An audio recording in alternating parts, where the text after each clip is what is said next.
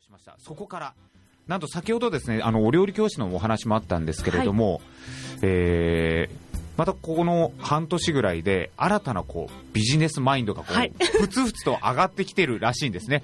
ちょっとそこの経緯というのはあ。こうどういうやっぱりその暗いトンネルの中に入った時代があったと思うんですけど、どういうふうに過ごされてたんでしょえっとですね、ええ。実際その本当に落ち込んでてもやもやしてる時は、あの自分が何がしたいのかわからないと。でも人いろやっぱ人なんですよね、う。はい。私も今までいろんなお店を出した時もその人の後押し。お店を早く出せたのも前のお店の師匠がいたから、うん。藤原シェフって方なんですけどい。たからっていうなんですけど、その落ち込んでる時に救ってくれた人が何人かいるんですよ、うん。やっぱ前向きな姿勢の東京のグランドプリンスホテルの高輪の料理長の高垣シェフって方と、はい。はい、であのネット上でて多分有名なんですけどええ。白い犬のかぶり物をしてるはい。新しいひろゆきさんって人がいて、ええ。でやっぱりすごく前向きなんですよ、うん。その方たちって。うん。でそこでなんか当たり前のことなんですけど自信がすごいあったのでなんで自信があるのって聞いたら、うん。努力してるから。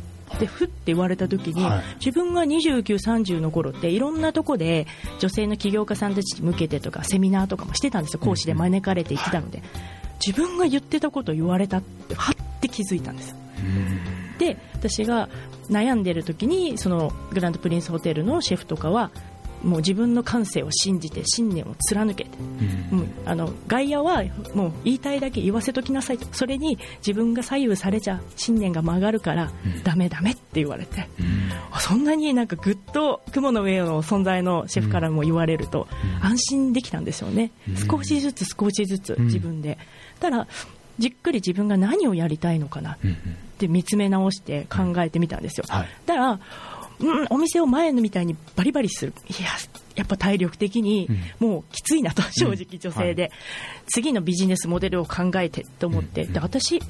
教えることがすごく好きだなって思ったんですよ。でお店をしながら、ん。えー、と岩田屋コミュニティカレッジさんとか宮殿さんとかお堀サロンさんとかいろんなところでお料理教室の先生をはい。講師で招いてもらってたんでしてたんですよ、あとはプロの子たちにその中村調理師専門学校自分が行ってた専門学校に講師で招かれて今教えに行く立場なんですよ、素晴らしい。うん150人ぐらいの生徒に対してええすごい楽しいんですけど、はいだからあ教えることが好きだと思ってお料理教室をお店で本格的に始めようと思う。ちょこっとはしてたんですけど、はい。始めようと思って。で初めはその上級者プロのあのたためにというかそのお家でできるフレンチ講座っていう中級者ぐらいのをずーっといろんなところでしてたんですけど、はい。あコースを分けようと思ったんですよね。で、えー、と上級者コースお家でできるフレンチ講座なんですけどちょっと難しい。で中級者の方。なんで基本主婦の方たち対象だったんですよ、はい。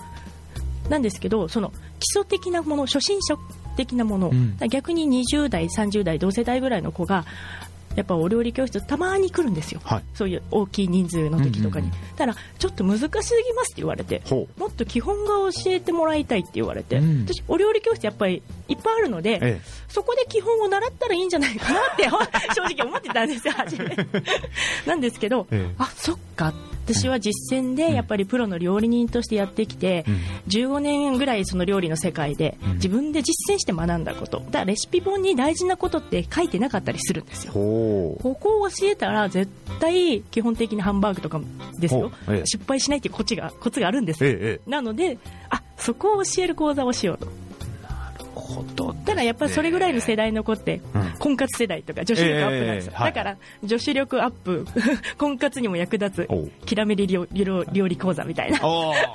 すごいキャッチーな。でもキ。ャッチーな。でも初心者のお料理をしていこうかなと思って、そういうビジネスモデルが、こうまたふつふつと、もう、もう泉のように湧き出てきてと。で、今、またその復活じゃないですけれども、そっちの方にビジネスモデルを集中して、ちょっと形作って、今やってるところということなんですね。はいいや今のね、ここのちょっとお話っていうのは、まあ、本当は岩本さん的には、あまりね、あの言うのも思い出すのも辛いところ、いやいや。本当に申し訳ないなと思うんですけども、でもないです。もう本当にこう周りの方から見ると、岩本さんってもうスペシャルで、そのね、ビューティーレボリューションの時は、お花もご自身で生けてたよ、ね、いらっしゃって、ものすごくかっこいい、綺麗なんですよ。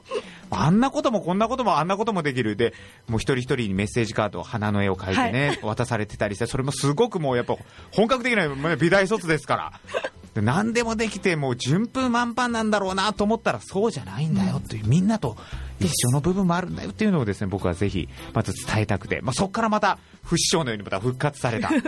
でそのきっかけが人に会ってポジティブな考えを聞いて背中を押してもらったということなんですけどそこにお出かけになるというところがですねまた素晴らしいなと思うんです。やっぱり落ちてる時って誰にも会いたくないとか。そうです。そういう逆に華やかな人とか、ちょっと目を背けたいとか今自分きついみたいになるじゃないですか。なりますよね。そんな時も行くのはそれエネルギーを持っていくんですか？それとも自然とこう惹かれていくんですか、ですね。な、ええ。とりあえず動くことによって何かが変わるかもっていうのは自分が昔から思ってるんですよ、うん。で本当に落ちてる時ってうん。多分気持ちも上がらないので、動かないんでしょうけど少しずつ自分の中でこれじゃダメっていう自分もいるので、だとりあえずなんか助けを求めたい一心で動いてる時もあるんですよね、でもそうやって動くことによってあの新しい環境に入ったりその新しい人に出会うので環境が変わると考え方も本当にガラッと変わるんだなって自分もすごい思ったので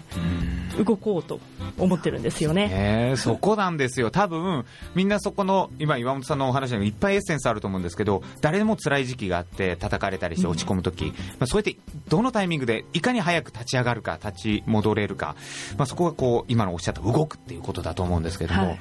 どうしどうでしょう、動けないって今悩んでる人がいたら、まず何からするといいよとかってアドバイスできます？そうですね。ええ。っ と、旅行って言ってもなかなかでき旅ない。行っすか？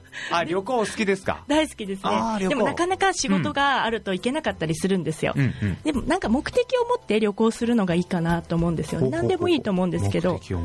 はい、その時に絶対自分が得れるものがあって、うんなんか、うん、まず京都に行くときに自分は京野菜がすごい好きで、はい。京野菜をあもっと勉強したいなと思う目的で行って、ええ。ただそこでたまたま知り合った、うん。本当シェフ、うん。お会いしたいなと思ってたんですよ、うん。で一応それを言ってたら情熱に負けてみたいな、うん。出てきていただいてみたいな。でそれで知り合いになってそしたらそこから農家さんを紹介してもらって、うん。一元さん普通京都ってお断りじゃないですか、えなんですけどそのシェフが全部間に入れてたらそこからまたつながってとか。だからそれですごいいいおお野菜を使わせてもらえると。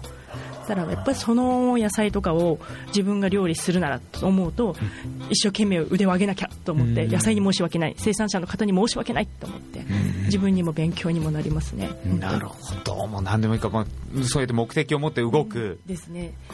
なんか旅行ってなんか脳科学的にうん。もすごく脳が活性化されるらしいんですよ。そういう新しい土地に行ったり新しいものを食べたりうん。新しい環境に行くとって。うん。でリラックスする旅っていうかあのーちょっと失恋したからとかちょっと悩んだからって一人旅とかあるじゃないですか。うん。あれも脳がリラックスしてあ。リセットするらしいです。じゃあもう理にかなって理にかなってるらしいですどっちも。だからそうやって一人旅にフラッと出かけるのとかも、あ理にかなってるんだって。自分がやってたことがあ脳科学で証明されてるって。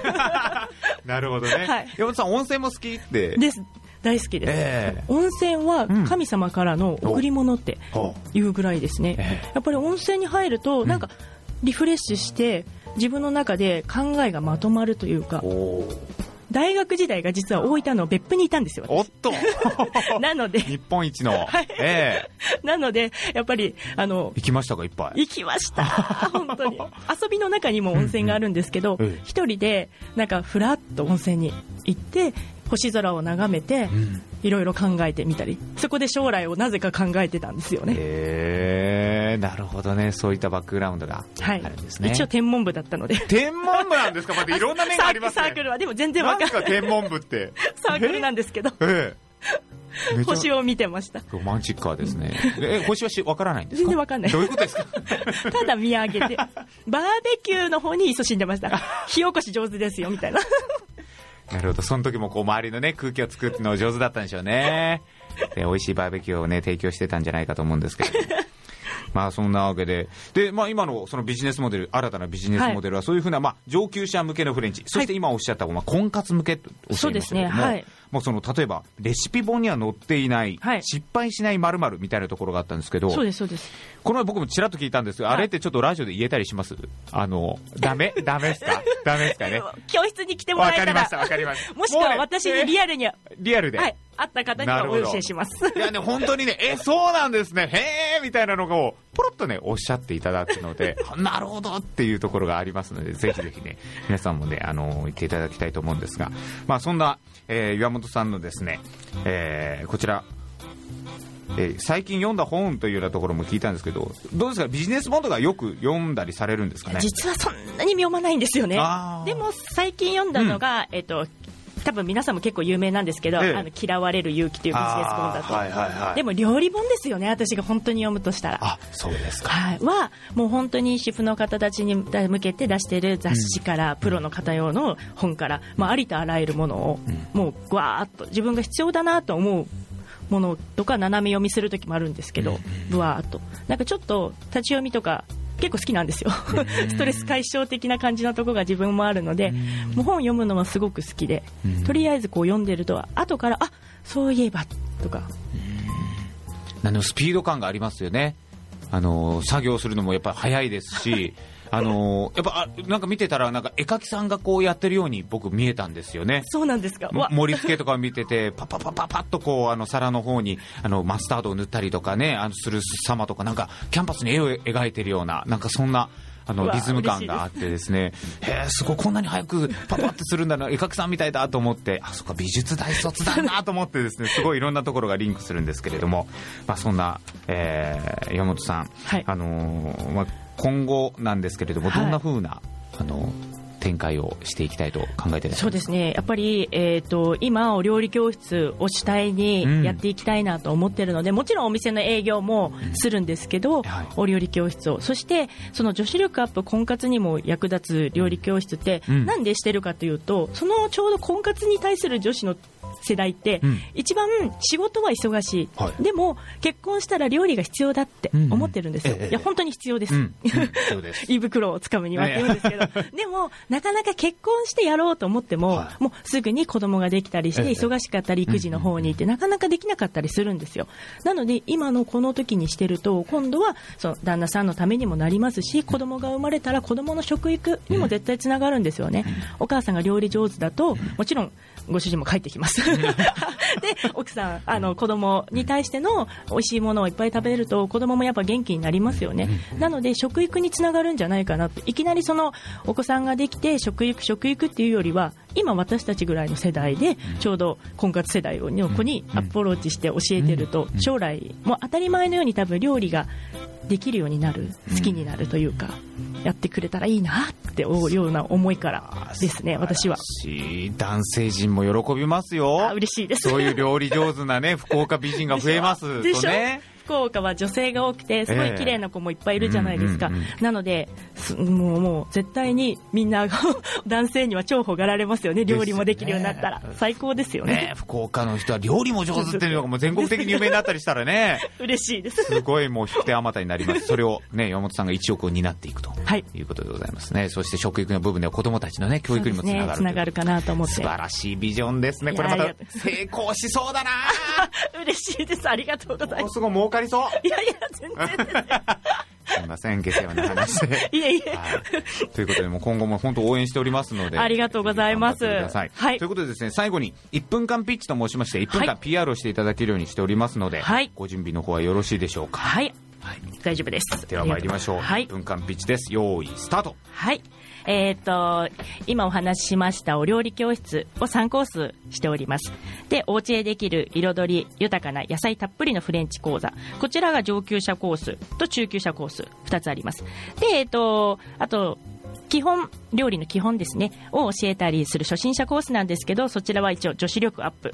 婚活にも役立つきらめき料理講座です。で、あの、婚活じゃない方ももちろん基本が勉強したいって方は、ぜひお越しください。で、えっ、と、全部お店の連絡先に問い合わせしていただいたり、私は Facebook もしておりますので、Facebook 先からメッセージをいただいても結構です。と、あとはご自宅に伺ってする出張のお料理教室等も大分、佐賀などでしております。もしくはケータリングもお家でパーティーされる時などもしておりますので、ぜひご連絡ください。お待ちいたしております。はい、ということで、もうとにかく、あの、実際にご覧いただいたらね、本当にその作品の素晴らしさもそうですし、山本さんのこの人間力といいますかね、魅力って、もうこの人素敵ってね、もう女性とかみんな目がハートになります。もう間違いなくですね。もうぜひ触れていただいて、えー、お知り合いになっていただけたらなと思っております。えー、ということで、本当に今後も応援しておりますので、よろしくお願いいたします。ありがとうございます。はい、ということで、今日のモーニングゲストは、フレンチレストランカシカシュのオーナーシェフでいらっしゃいます、岩本真由美さんでした。ありがとうございました。どうもありがとうございました。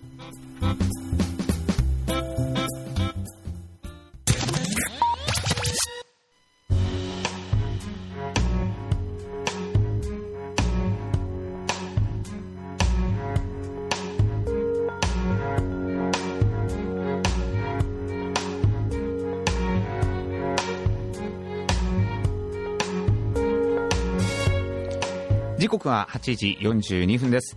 コミてんスタジオから生放送 Good Morning 天神。え今日の Good Morning 天神のゲスト、えー、モーニングゲストですね。フレンチの歌手歌手オーナーシェフの岩本さんにお越しいただきました。いいお話たくさんいただきましたね。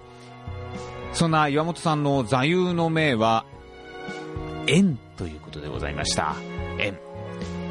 以前はですねピンチはチャンスというどちらかというとまあ、攻めていくぞという姿勢だったそうなんですけども、最近のキーワードは縁。いろんな人との縁によって自分は前に出ることができたり、進むことができたりというようなことをいろんなシーンで感じるそうです。そういった意味で、座右の銘は縁ということで、縁を大切にされているからこそ、そういうポジティブなメッセージを周りの方からいただけるんだろうなと思ったりもしました。もうそういうのもね、えー、自分自身にも言い聞かせて、えー、糧にしていきたいなと思いました。はい。本当に応援しておりますので、今後とも頑張ってください。さてさて、時刻は8時43分です。続いてはこちらの曲お届けしましょう。エアサプライ、ロストインラブ。